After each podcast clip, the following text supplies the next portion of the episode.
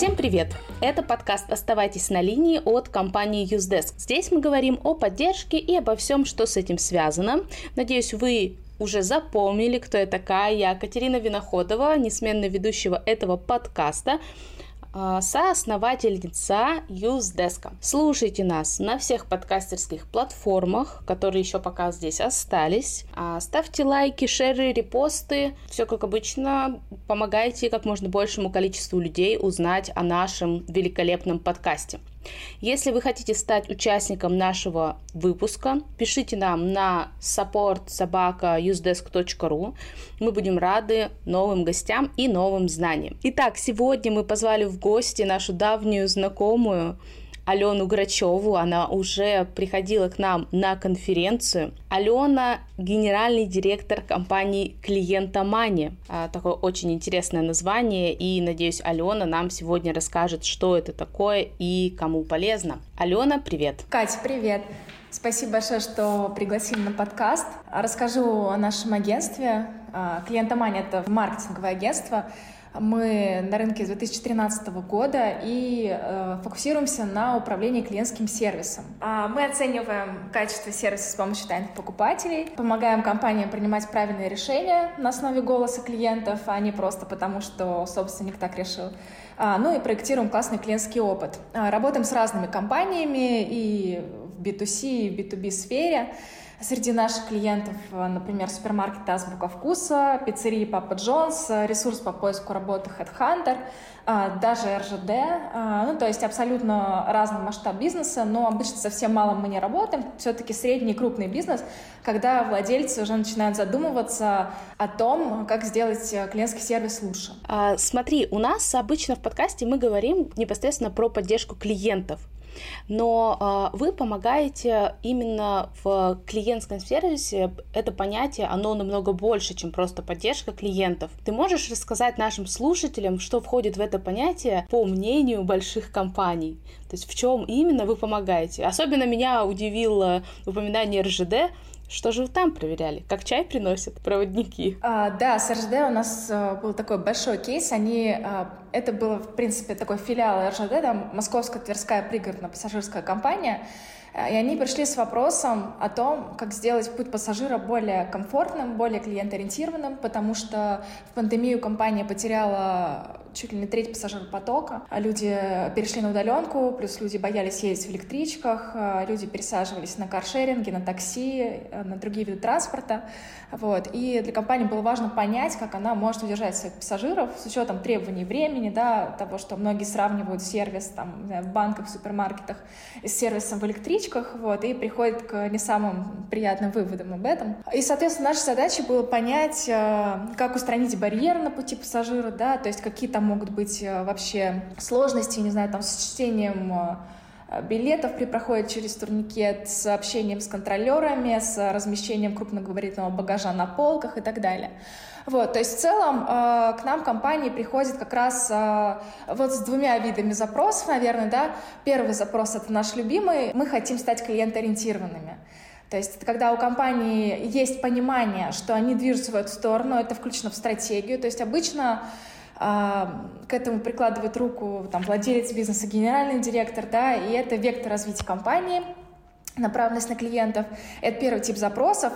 Прям мы очень это любим, потому что у нас есть возможность а, для компании сделать э, классный сервис, проектировать практически с нуля.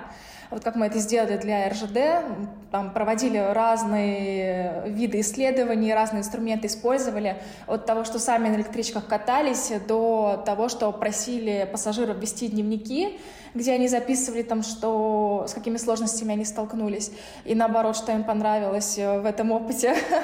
вот. Э, и, соответственно, это первый тип запросов. Э, хотим стать клиент-ориентированными. И второй момент, когда компании к нам приходят с запросом на конкретные инструменты. Это тоже, в принципе, неплохо, вот. но тут важно понимать, что запрос не равно потребность. Вот. И даже если компания сама себе поставила какой-то диагноз, это вообще не означает то, что мы будем предлагать им тот инструмент, за которым они пришли. Потому что часто, э, ну, вообще в целом мы э, проводим предварительную встречу с клиентом, не брифуем его, не отправляем там брифы, да, даже если задача кажется супер понятной, да, провести там, не знаю, 100 проверок тайными покупателями, всегда мы предварительно встречаемся, э, потому что в процессе встречи выясняем цель вообще компании, что за этим стоит, и может выясниться, что для этого подойдет, там, не знаю, не тайный покупатель, а опроса. Вот для B2B, например, такое тоже бывает часто, да, там к нам приходят компании и говорят, там, мы хотим получить э, сравнить себя с конкурентами, получить коммерческие от нас, от конкурентов. Вот не всегда это возможно, потому что бывает так, что клиенты этих э, наших заказчиков — это очень крупный бизнес, и мы не можем зайти как тайные покупатели от лица какой-то очень крупной компании, не имея корпоративной почты, а, не имея такой глубокой детализации, да, и представления о том, как происходят закупки. Ну, в общем, это бессмысленная идея, да, и поэтому э, нам проще предложить другой инструмент, который э, практически эту же цель э, поможет достигнуть. Например, глубинное интервью с клиентами или опросы клиентов, реальных клиентов, которые расскажут о том, как обстоят дела в этой компании, да. Плюс мы там часто добавляем сегмент клиентов, которые имеют опыт работы с конкурентами, для того, чтобы понять, а чем же отличаемся мы, почему же они выбирают иногда нас, а иногда конкурентов. Не всегда запрос — это э, реальная потребность компании. Или вот, например, тоже случай, когда к нам обратилось э, крупное производство, это лесопромышленный холдинг, и запрос был на проведение опроса удовлетворенности клиентов. И это действительно было нужно и оправданно, и мы получили супер много инсайтов. Но э, что обычно компании считают, когда проводят опрос удовлетворенности клиентов? Обычно компании замеряют такие показатели, как NPS, это индекс лояльности клиентов, и CSI, индекс удовлетворенности клиентов. Но в случае с э, нашим лесопромышленным холдингом э, мы не рекомендовали и не стали в итоге замерять NPS, потому что это делать было бессмысленно. А, вопрос NPS звучит так, насколько вероятно то, что вы порекомендуете нашу компанию своим друзьям и знакомым, да, при случае. А тут получается, что эта компания практически, ну, монополист, крупнейший игрок на рынке не только России, но и мира, а, и речь никаких рекомендациях не идет, ее все знают и стоят в очередь за лесоматериалами. Вот, поэтому мы э, замерили только удовлетворенность клиентов различными аспектами, и это было более чем достаточно, чтобы получить классные инсайты. Алена, скажи, а в каком проценте случаев вот те гипотезы, которые выдвигает сама компания, они мэчатся с результатом, который вы получаете? А если добавишь какой-то интересный кейс, будет вообще замечательно. А, слушай, да, а, процент гипотез точный не скажу, но у нас э, был проект с производителем микрохирургических инструментов, и мы проводили глубинное интервью с главврачами больниц на предмет того, по каким критериям они выбирают поставщика этих инструментов. И в рамках этого исследования мы проверяли 14 гипотез, которые выдвинул клиент нам изначально. Что, например, там больницы закупают инструмент, потому что там у него должны быть определенные характеристики, или потому что они знакомятся с поставщиками в рамках тендеров и так далее. У нас было 14 гипотез, в идеале, конечно, там проверять одну, но это слишком дорого и долго было бы, да, в любом случае должна быть какая-то основная гипотеза и дополнительная. В рамках этого исследования вполне спокойно а, проверили 14, выяснили, что 6 из, из этих гипотез были действительно верные. То есть, представляешь, ну 6 это где-то треть, получается, да, гипотез верная. Три гипотезы полностью не подтвердились, остальные подтвердились лишь частично. То есть это доказывает то, что принимать бизнес-решения, основываясь на интуиции и уверенности в знании рынка, не совсем верно. То есть в любом случае разговаривать с клиентом всегда полезно. Еще у нас была компания, которая продает фоторамки и фотоальбомы.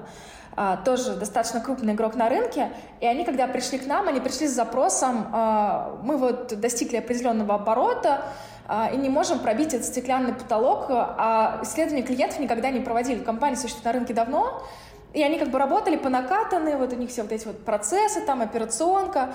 Они очень круто там прокачали свою логистику, у них была очень хорошая доставка, быстрая по сравнению с конкурентами. Вот, и они приходят и говорят, вот у нас вот продажи вот остановились, да, на, примерно на одном уровне, они растут дальше, мы думаем, что дело в цене. Наверное, нашим клиентам слишком дорого. Мы такие, ну окей, узнаем. А, провели опрос клиентов, выяснилось, что цена на четвертом месте, почему клиенты покупают. А, нет, вспомнила. Клиент сказал, что наоборот, их конкурентное преимущество ключевое — это цена. То есть клиенты покупают, потому что дешевые рамки, дешевые фотоальбомы. Когда провели опрос, выяснилось, что дешевизна роль особо для клиента не играет, она стоит на четвертом месте. А на первых трех стоит качество сервиса, скорость доставки, широкий ассортимент и так далее. То есть то, что действительно важно для клиентов. Поэтому гипотезы, которые есть, очень важно перепроверять, тестировать на реальных клиентах и проводить такие опросы. Ален, ты э, несколько раз упомянула о том, что вы работаете с большими компаниями и в том числе с монополистами. Интересно, почему монополистам важен клиентский сервис. Казалось бы, если у клиента нет выбора, то он э, вынужден э, есть э, иголки и дальше мучиться, но продолжать это делать. Как у них возникает мотивация к вам обращаться? А, Кать, хороший вопрос, на самом деле, спасибо. А, действительно, к нам чаще всего обращаются компании-лидеры рынка, во-первых, потому что у них есть деньги на такие проекты, вот, и компании, у которых, кстати, есть амбиции стать лидерами рынка, это тоже наши клиенты. Более того, скажу тебе, что мы работали не только с РЖД, мы работали также с компанией, которая является крупнейшим частным оператором водоснабжения и водоотведения в России. И мы тоже задавались вопросом, что сподвигло их обратиться к нам, потому что если в случае с РЖД тут понятно, есть да, прямая конкуренция, есть косвенная конкуренция, то есть э, есть действительно другие альтернативные виды транспорта, которые пассажиры выбирают, и РЖТ крайне важно сохранить свою аудиторию, свой пассажиропоток, для этого стать более клиентоориентированными, для этого выбрать правильные месседжи в коммуникациях и так далее. Да? То, что заставило компанию у потребителей, которые нет выбора, откуда получать свою воду из-под крана, обратиться к нам, да, для того, чтобы стать клиентоориентированными. На самом деле это тоже такая стратегия, вектор, который был принят генеральным директором. Мы хотим стать э, клиентоориентированными. И ты знаешь, э, в ходе проекта мы э, нашли много способов связать клиентоориентированность с повышением главной метрики таких компаний — собираемостью.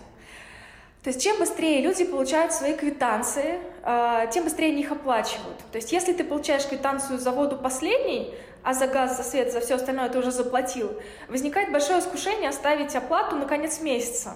Вот, и таким образом мы тут убиваем двух зайцев, такой вин-вин у нас получается, да, то есть мы э, как бы и делаем хорошо для клиента, мы там, не знаю, быстро обслуживаем в очереди, тем временем, тем самым мы экономим, там, не знаю, э, время э, наших клиентов, делаем процессы более эффективными и, и также мы, например, э, собираем больше денег от них.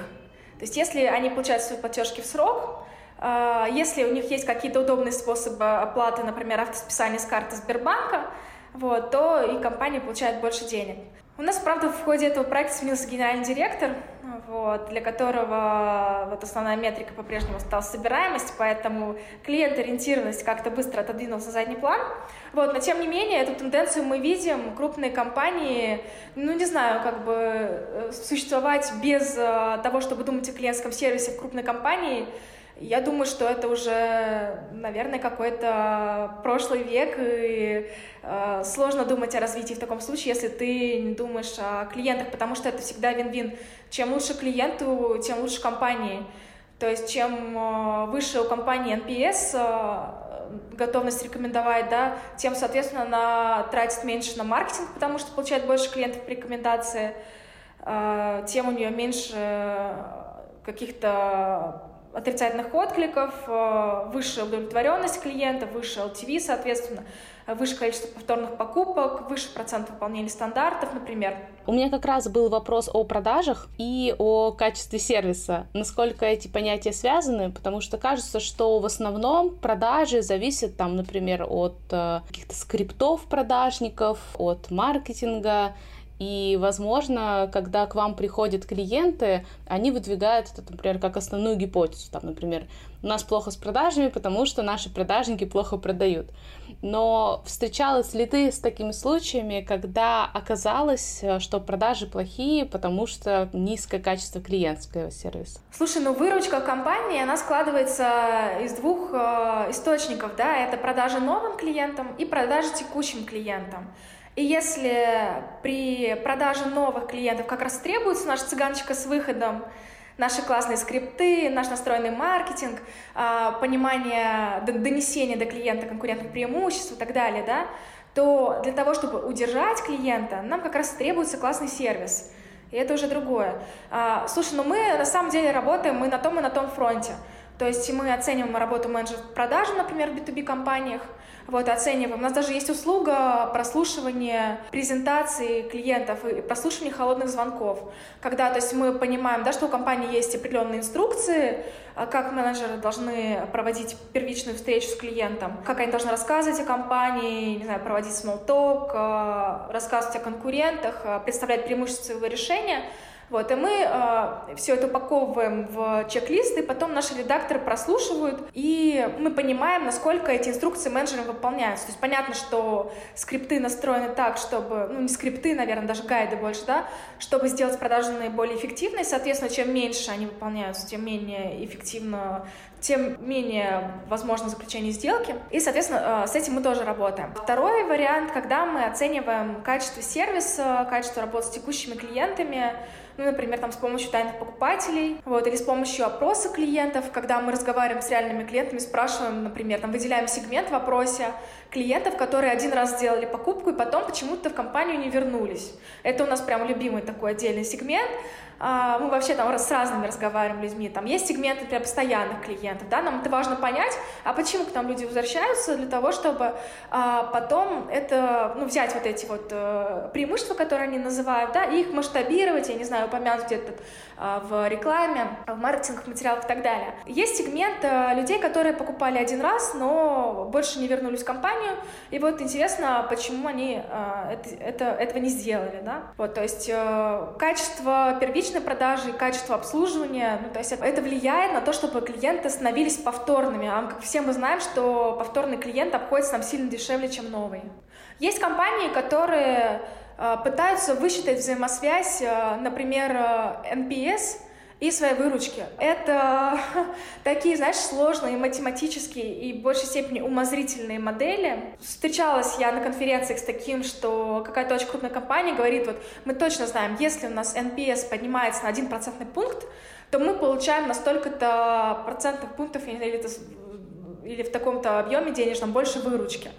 Вот, но это э, как бы очень так эфемерно, и очень индивидуально для каждой компании, да, не всегда можно наблюдать э, именно прямую корреляцию между NPS и выручкой, да, у некоторых компаний это совершенно другие показатели, то есть тут надо просто пытаться нащупать свою какую-то взаимосвязь, но в основном это нужно просто для того, чтобы, не знаю, убедить руководство в том, что сервис э, это важно. А, как бы мне кажется, что это такой, как бы, масс сейчас, да, что, наверное, проще всего убедить руководство в том, что сервис это важно, это перестать заниматься сервисом, перестать заниматься работой с клиентами, не спрашивать их удовлетворенность, не понимать, что они хотят, не понимать, э, куда, я не знаю, идет рынок, да, не отслеживать конкурентов, и, соответственно, э, и, и даже убеждать не надо будет. То есть это понятно, что без этого компаниям сейчас э, не выжить и как бы нет смысла вообще работать, если ты не разговариваешь с своими клиентами. То есть ты предлагаешь радикальные методы А, слушай, да нет, это не радикальные методы, это методы, которыми сейчас, э, наверное, пользуются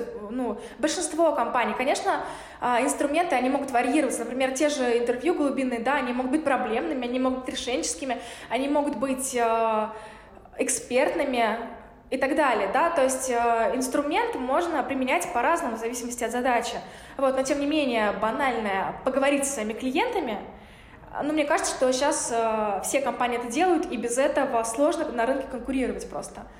Ну, за исключением малого бизнеса, малый бизнес, возможно, как-то интуитивно принимает решения, вот, но для крупного бизнеса это уже не работает. Ален, а все-таки, если мы не можем найти прямую связь между NPS и выручкой. Между какими метриками все-таки следует искать связь и показывать ее руководству, потому что это одна из, один из важнейших вопросов для нашей аудитории, над которым все постоянно мучаются э, и думают, что же с этим сделать. Э, можешь ли ты дать совет уже по твоему опыту, какие пары метрик бьются друг с другом? К сожалению, не могу дать такой совет и такую рекомендацию, э, потому что есть какие-то общепринятые метрики, э, которые в компании необходимо замерять. И вот это, наверное, есть такая рекомендация, да, что отслеживайте NPS, отслеживаете LTV, отслеживаете CSI по разным а, аспектам удовлетворенность клиентов, отслеживаете и NPS, отслеживаете процент выполнения стандартов сервиса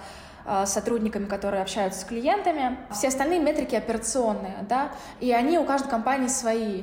И вот между операционными метриками, метриками и метриками клиентскими, наверное, стоит искать связь. Но какого-то готового рецепта здесь, к сожалению, нет. Перейдем к трендам. Ты общаешься с лидерами рынка и точно знаешь, что сейчас в тренде. Рассказывай, что в тренде. Автоматизация или наоборот э, luxury обслуживание, куда смотрят большие компании, действительно ли все смотрят в сторону автоматизации или наоборот все хотят вкладываться в развитие компетенций сотрудников? Слушай, я не вижу противоречия в твоих словах, я не вижу противоречия между стремлением к автоматизации и к стремлению, э, и между стремлением к вложению в своих сотрудников. Ну, во-первых, начнем с того, что luxury сервис, э, как бы личный, да, он нужен не всем компаниям э, и не всем клиентам. То есть сейчас Многим комфортнее просто получить быстрый, быструю поддержку, быстрый ответ и быстрое решение проблемы, а не какое-то персонализированное сообщение, но там через сутки, я не знаю, и так далее. Вот, ну, у компании, разумеется, должно быть несколько каналов а, обратной связи с клиентами, для того, чтобы люди с разными там задачами и вопросами могли э, обратиться в те каналы, которые им были бы комфортны.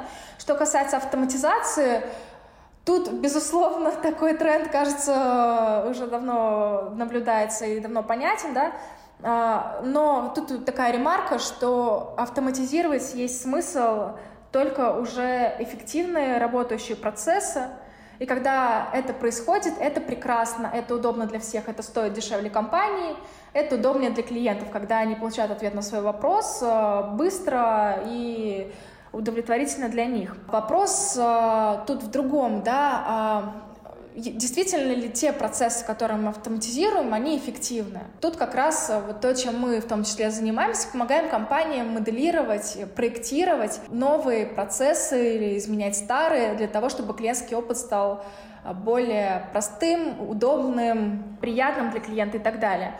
То есть тот же CGM, например, это прекрасный инструмент для того, чтобы посмотреть на свои процессы, понять, а что вообще, вообще есть сейчас, какие барьеры на пути у клиентов встают, какие точки контакта есть, с которыми они сталкиваются, и насколько они рабочие, нерабочие, какие эмоции клиент испытывает на всем пути, какие у него есть потребности, цели и так далее. Вот. И уже потом вы выстраиваете на основании вот этого CGM те процессы, которых мы считаем могли бы быть, могли бы улучшить клиентский опыт.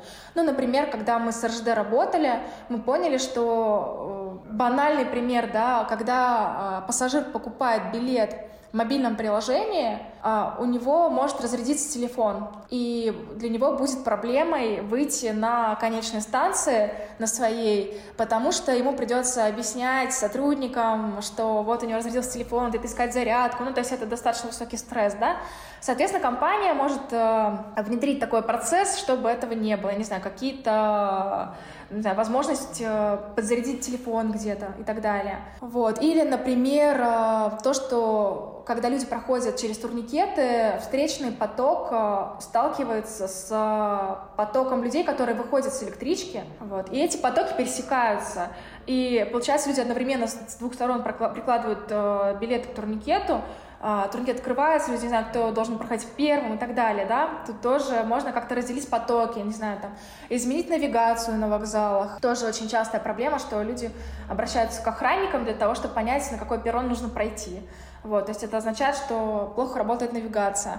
Вот, то есть э, вот когда мы понимаем, какие процессы должны лежать в основе Э, хорошего клиентского опыта, мы уже понимаем, что тут можно сделать, можно ли их автоматизировать или нельзя. А что касается развития сотрудников, э, слушай, да, это вообще э, отдельная история, и это тоже тренд, когда компании наконец начали обращать внимание не только на внешних, но и на внутренних клиентов, а, и более того, обращать внимание не только на своих внутренних клиентов, но и на внутренних клиентов-конкурентов.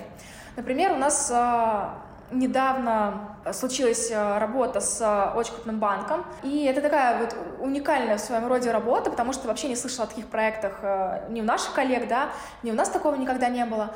А, мы проводим сейчас тайного соискателя для этого крупного банка. Причем проходим путь соискателя. Ну, то есть прям вот берем людей, берем потенциального кандидата, помогаем там сделать красивее резюме для того, чтобы точно э, смог пройти собеседование. Вот. И потом наш кандидат с этим резюме идет на работные сайты, смотрит, какие вакансии сейчас открыты, подает заявку на какую-то из вакансий, проходит собеседование, даже доходит до этапа обучения, то есть иногда полностью проходит обучение, если компания соглашается, да, чтобы работать в дальнейшем. Вот. И э, ну, передает информацию нам. Э, это нам нужно для чего? Для того, чтобы оценить процесс найма в самом банке и в компаниях, конкурентах, и даже не прямых конкурентах, а в целом крупных компаниях, э, у которых очень хорошо настроен процесс работы с кандидатами, и понять, как сделать так, чтобы лучшие кадры доставались именно этому банку. Да? То есть что мы можем изменить в том, чтобы вакансия была более заметной, чтобы она была более привлекательной для кандидатов, чтобы сам процесс а, ожидание собеседования и самого собеседования был более комфортным, что нужно изменить в процессе обучения, чтобы оно было там более эффективным, а, что нравится кандидатам, что не нравится и так далее. Вот. И мы, а, это прям такой глобальный проект, мы над ним уже несколько месяцев работаем, и пока в процессе, вот. И в итоге дадим такую сравнительную, ну, практически EGM, да, то есть есть Customer Journey Map, есть Employee Journey Map, и мы вот такую Employee Journey Map э, со стороны именно э, внешнего да, кандидата составим в сравнении с конкурентами. Тут, конечно, неплохо было бы дополнить еще интервью с реальными кандидатами и с теми, кто успешно прошел собеседование и сейчас трудится в этом банке. Вот, но это уже, я думаю, следующий этап. Слушай, очень интересно, и хотелось бы, конечно, посмотреть на результаты, если вдруг вы их где-нибудь опубликуете, у вас будет такая возможность потому что это действительно одна из э, больших проблем, причем, наверное, не только для больших компаний. Мне, как маленькой компании, кажется, что для большой компании нет проблемы получить какого-то крутого разработчика. А вот что делать нам, э, тут непонятно. Оказывается, эта проблема есть у всех, конкуренция большая, а на рынке труда ну, как обычно, кризис, как обычно мы э, говорим между собой, никто не хочет работать, вот же наши вакансии, приходите, друзья. Наверное, еще один такой вопрос интересный задам. Знаю, что э, вы проводили исследования мишленовских ресторанов. Мишленовских ресторанов больше нет, но есть ваши исследования. И в связи с этим у меня вопрос такой. Если дорого, значит ли это, что будет качественно? Если дорого, это ничего не значит. Точнее, это значит только то, что производитель позиционирует свой продукт на определенную аудиторию. А аудитория покупает этот продукт, потому что она хочет а, купить принадлежность к определенной группе, статус, поднятие собственной самооценки и так далее. Безусловно, все-таки цена часто идет в связке с качеством, потому что, ну, откровенно плохой продукт испортит репутацию компании и просто никто не будет покупать его за такую цену. Что касается мишленовских ресторанов, действительно, закончили мы недавно это исследование, планировали публиковать его на самом деле в конце февраля этого года, но, как ты понимаешь, в связи со всеми событиями, к сожалению, этот и другие запуски у нас сложились, поэтому, ты знаешь, вот так вот э, шутим, что гид Мишлен ушел из России, наш рейтинг остался. Вот, но тем не менее люди продолжают ходить в рестораны, а, и думаю, что это будет все равно кому-то полезно. А, цель у нас была такая, вообще понять, а, а коррелирует ли качество сервиса в таких заведениях с мастерством шеф-поваров, да, то есть, ну, понятно, что кухня уже оценена по достоинству, вот, но насколько крутой в этих ресторанах сервис, потому что вот все-таки то, о чем мы с тобой говорим, это прям три разных грани, да, вот есть цена продукта, да, есть само качество продукта, есть качество сервиса.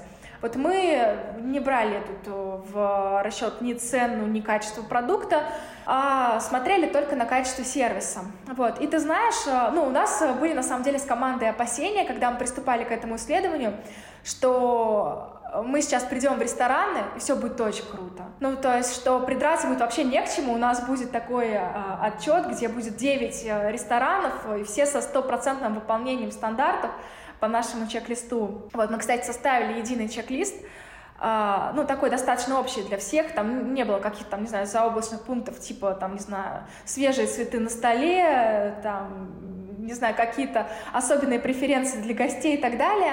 Вот, вполне такие обычные пункты, это скорость обслуживания, это презентация, что официант э, наверняка умеет хорошо рассказывать о блюдах, хорошо объяснять потребности, это, ну, какие-то такие там элементарные вещи типа чистоты в зале, чистоты в туалете, вот наличие э, средств гигиены в туалете и так далее, да, ну, то есть ничего сверхъестественного, вот, и мы э, между собой обсуждали как раз, а что будет, если у нас все будет зашибись, да, в этих ресторанах, вот, и ты знаешь, это не оправдалось, это не оправдалось, мы по некоторым ресторанам получили прям очень-очень плохие оценки, то есть я сама была проверяющей, я проверяла три ресторана из девяти, остальные рестораны проверяли тоже член, член нашей команды, то есть это не тайные покупатели, это люди, которые прям давно и глубоко в теме сервиса, вот, и у меня была такая ситуация, например, что в ресторане селфи я ждала, пока у меня примут заказ в течение 19 минут. Вот, просто я прервала эксперимент, потому что очень хотела есть, но я уверена, что если бы вот еще подождала, ко мне бы все равно, наверное, никто не подошел. Вот, поэтому, слушай, ты знаешь, а, дорого, конечно, это часто значит качественно, но и на старуху бывает проруха, да, и не всегда э, компании выдержат эту высокую планку. Ну, я думаю, что наши слушатели мне не простят, если я все-таки не спрошу, где э, самый лучший сервис и где можно вкусно поесть все-таки. Можешь ли ты нам э, дать этот инсайт? А, потому что я уверена, что все наши слушатели сейчас мечтают о том, чтобы сходить в какой-то мишленовский ресторан и не прогадать, потому что заплатить много денег и э, остаться голодным, потому что к тебе не подошли, или когда нечем помыть руки в туалете, это будет, наверное, не очень приятно. А так, для приятного, э, может быть, свидания или какого-то торжества, куда сходить? А я бы рекомендовала почитать полностью наш отчет. Он не такой большой, там 31 страница. А, там мы приводим рейтинг ресторанов по разным критериям. Это качество обслуживания а, и другие блоки. И чтобы его получить, можно написать нам на почту helpsobachkaklientomania.com. Мы его пришлем, либо можно его скачать на нашем сайте за подписку, но, разумеется, тоже бесплатно. Вот. Что касается рекомендаций, все-таки я вот, например, была трех мишленских ресторанах, готова порекомендовать два из них. Это Артест, Артест, а, причем шеф-стейбл, и вот как раз то, что ты говоришь для свидания или для подарка на день рождения, на какой-то праздник, это прям, наверное, идеальный вариант, потому что это формат сета. Ты не знаешь заранее, какие блюда тебе подадут, ты платишь определенную сумму, бронируешь столик, и у тебя перед тобой происходит просто какое-то практически театральное представление, когда шеф-повар рассказывать себе о блюдах, а, которые постоянно меняются. Обслуживание просто великолепное. Ну вот. Мы когда сидели, в зал заходил Аркадий Новиков, общался с гостями. Вот, да, то есть тут у меня полностью приятные впечатления остались, и еще остались очень хорошие впечатления от ресторана Biology на Ильинском шоссе, там очень харизматичный шеф-повар, а, у них концепция Zero Waste, то есть они очень необычная мебель, а, достаточно старинная, в ресторане, а, и интересная посуда, и интересная концепция, и харизматичный шеф. В общем, все сложилось, там тоже получил большое удовольствие. Вот, и остальные рестораны тоже, в принципе, неплохие, вот кроме одного, который я не готова рекомендовать, это, извиняюсь, селфи. Вот, все остальные к посещению смело. Спасибо большое, Алена. А, надеюсь, вы успели записать, а если не успели, то я думаю, Ален, ты не будешь против, если в описании подкаста мы добавим ссылочку на ваше исследование, а, тем самым распространив его. Надеюсь, ты этого не забудешь. Я за. Спасибо, Катя. Ну и мы, наверное, не можем обойти вниманием вопрос о том, как изменится сейчас сервис в новой реальности. На что ты предлагаешь обратить внимание компаниям? Поведение клиентов э, с учетом текущей ситуации, конечно, изменилось. И мы, как агентство, это на себе очень хорошо прочувствовали, потому что бюджеты на многие исследования, которые уже были вот-вот на готове, и проекты, которые мы планировали стартовать в ближайшее время, они сейчас заморожены. А расходы компании снижаются на проведение маркетинговых исследований, на работу с клиентским сервисом. Но я думаю, что это временная история, хотя сейчас на самом деле сложно что-то прогнозировать. А, когда все это закончится, да, когда компании будут опять инвестировать в сервис, в маркетинг. Вот, но тем не менее, совершенно очевидно, что рынок маркетинговых исследований не умрет, да, что customer experience а, по-прежнему э, будет тем, на что компании будут обращать очень пристальное внимание. Чем сейчас компаниям можно заняться? Ну, разумеется, Сейчас нет смысла проводить какие-то опросы удовлетворенности клиентов, потому что сейчас можно получить как бы очень плохие результаты э, в этих опросах, вот, которые не связаны, собственно, с работой компании. Или, может быть, связаны с работой компании, но это, опять же, связано с тем, что компания, например, не успела перестроить какие-то свои процессы. Да, то есть сейчас нужно, наверное, не считывать настроение клиентов, да, а скорее стремиться представлять клиентам более быстрое решение проблемы, отвечать человеческим языком, отвечать быстро, проявлять какую-то эмпатию клиентам. Также у нас сейчас э, появились запросы на проведение КСДФ-интервью. То есть если раньше у нас было больше запросов на тайных покупателей, и там, мы хотим стать клиент-ориентированными, э, то сейчас э, у нас от нас компании хотят, чтобы мы поговорили с клиентами и посмотрели, насколько востребована или не востребована будет та или иная услуга. Почему клиенты не пользуются тем пакетом приложений, который компания выпустила на рынок? То есть сейчас э, многие компании перестраиваются, э, кто-то хочет открывать новые направления, да, э, кто-то хочет закрывать старое или как-то его переформатировать. Вот, соответственно, вот эта услуга проведения КСДФ-интервью — это то, что сейчас интересно. Также сейчас, я думаю, будет полезно для компании, вот то, о чем я говорила, смоделировать свои процессы классного клиентского сервиса, пересобрать, э, построить CGM, продумать стратегию, как мы будем работать с клиентами и так далее. Вот то, что, наверное, сейчас будет наиболее востребовано, и мы, как агентство, в этом направлении собираемся работать активно. Мне еще, знаешь, кажется интересной такая мысль, которую я думала вчера, о том, что те компании, которые э, уже на протяжении многих лет строили хороший, классный сервис и э, смотрели в сторону клиента, у которых более-менее выстроены процессы вокруг клиента, та же самая поддержка, то же самое общение человеческим языком, как ты говоришь, помощь в решении проблем. Сейчас они, наверное, испытывают чуть меньше стресса, и вот эта, так скажем, наработанная подушка безопасности, скажем так, наверняка им помогает сейчас каким-то образом выжить. А, то есть, э, во-первых, не потерять э, там, большинство своих клиентов – а во-вторых, справиться там со, с такой сложной ситуацией, потому что они, в принципе, уже э, готовы к различным изменениям внешним на рынках, и поэтому даже сейчас могут оставаться на плаву, да, то есть сразу не пойти ко дну. И это, наверное, тоже одна из причин, по которой компаниям стоит советовать делать классный клиентский сервис и стремиться к этому, потому что это будет защищать в какие-то сложные моменты. Слушай, ты знаешь, я с тобой согласна. И я согласна с тем, что кризис уйдет, а репутация компании останется. И те компании, которые уже работали над удовлетворенностью клиентов и стремились сделать классный клиентский сервис, конечно, а, их позиции сейчас смотрятся намного более выигрышно. Я приведу тебе два примера. А, первый пример, э, оба, оба примера личные. Первый пример. Когда все это началось, у меня были невозвратно оплаченные билеты в Турцию авиакомпании «Победа» и невозвратная тоже оплаченная бронь отеля. Я решила полететь в отпуск в итоге, и когда я находилась в Турции, моя помощница написала мне, что авиакомпания «Победа» отменила рейсы из Турции в Россию, ну, то есть, в принципе, все зарубежные рейсы были отменены. А узнала я об этом не от авиакомпании, а от своей помощницы, что уже, в принципе, да, характеризует, наверное, как а, не самым оперативным способом компанию. Вот. И на следующий день получила от Победы очень лаконичное письмо. Уважаемый пассажир, ваш рейс отменен. Чтобы получить возврат денег, перейдите по ссылке. Все. В этом письме не было, как минимум, сожаления о случившемся. Э, не было слова «извините», как максимум они могли бы дать мне информацию, какие авиакомпании по-прежнему осуществляют перевозки да, из Турции в Москву.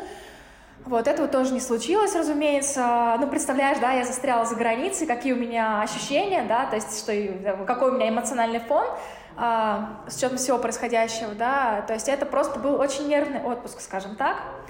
Вот, не в последнюю очередь благодаря ну, авиакомпании. То есть никакого человеческого участия, к сожалению, не было. И второй пример, как компания отреагировала на произошедшее, это банк «Точка». Они практически мгновенно, а, наверное, день в день или на следующий день, после того, как отключили валютные платежи, они об этом сообщили, они сделали целую страницу, на которую я зашла и могла оперативно посмотреть, как теперь перечислять деньги зарубежным контрагентам, какие банки, они запартнерились с другим банком, э, рассказали о том, где я могу открыть валютный счет, э, рассказали о том, что им потребуется какое-то время для решения проблемы. Возможно, мне не стоит открывать счет сейчас, потом я могу сделать это в точке. Ну, в общем, а, они вели более активно коммуникацию с клиентами. Эта коммуникация была такая, знаешь ли, чувствовалось, что они хотят помочь тебе. То есть это всегда очень подкупает. Вот. И, естественно, осадок остался вот после моего первого кейса, и в другое время я, наверное, буду думать э, над тем, какого провайдера выбирать. Слушай, ну на самом деле здесь ничего нет, нет удивительного, потому что еще и до э, этих событий, если бы ты, тебе э, рассказали э, эти два кейса, например, там как ты думаешь, что ответила точка, и как ты думаешь, что ответила бы победа? Наверное, ты бы угадала. Поэтому я как раз и говорю о том, что те, кто нормально работал с клиентами все это время, и в этой ситуации сработали нормально. Когда отключили возможность использовать карты, я тоже э, сейчас нахожусь за рубежом, мне Тиньков, наверное, раз 30 прислал сообщение о том, что снимите деньги, снимите деньги, снимите деньги. Иначе откуда бы я об этом узнала, если бы там не сидела во всех э, каких-то чатах и не мониторила новости, да? То есть не все люди так делают, поэтому все эти уведомления, упоминания, пуши, объяснения, э, они, конечно, очень сильно помогают. На этой позитивной ноте, надеюсь, что мы э, все-таки мотивировали вас вкладываться больше в клиентский сервис. Это вас защитит в самой непонятной ситуации, надеюсь. Спасибо тебе большое, Лен. Было очень действительно интересно. Спасибо еще раз за приглашение. Было приятно пообщаться. Всем пока-пока. Пока. -пока. пока.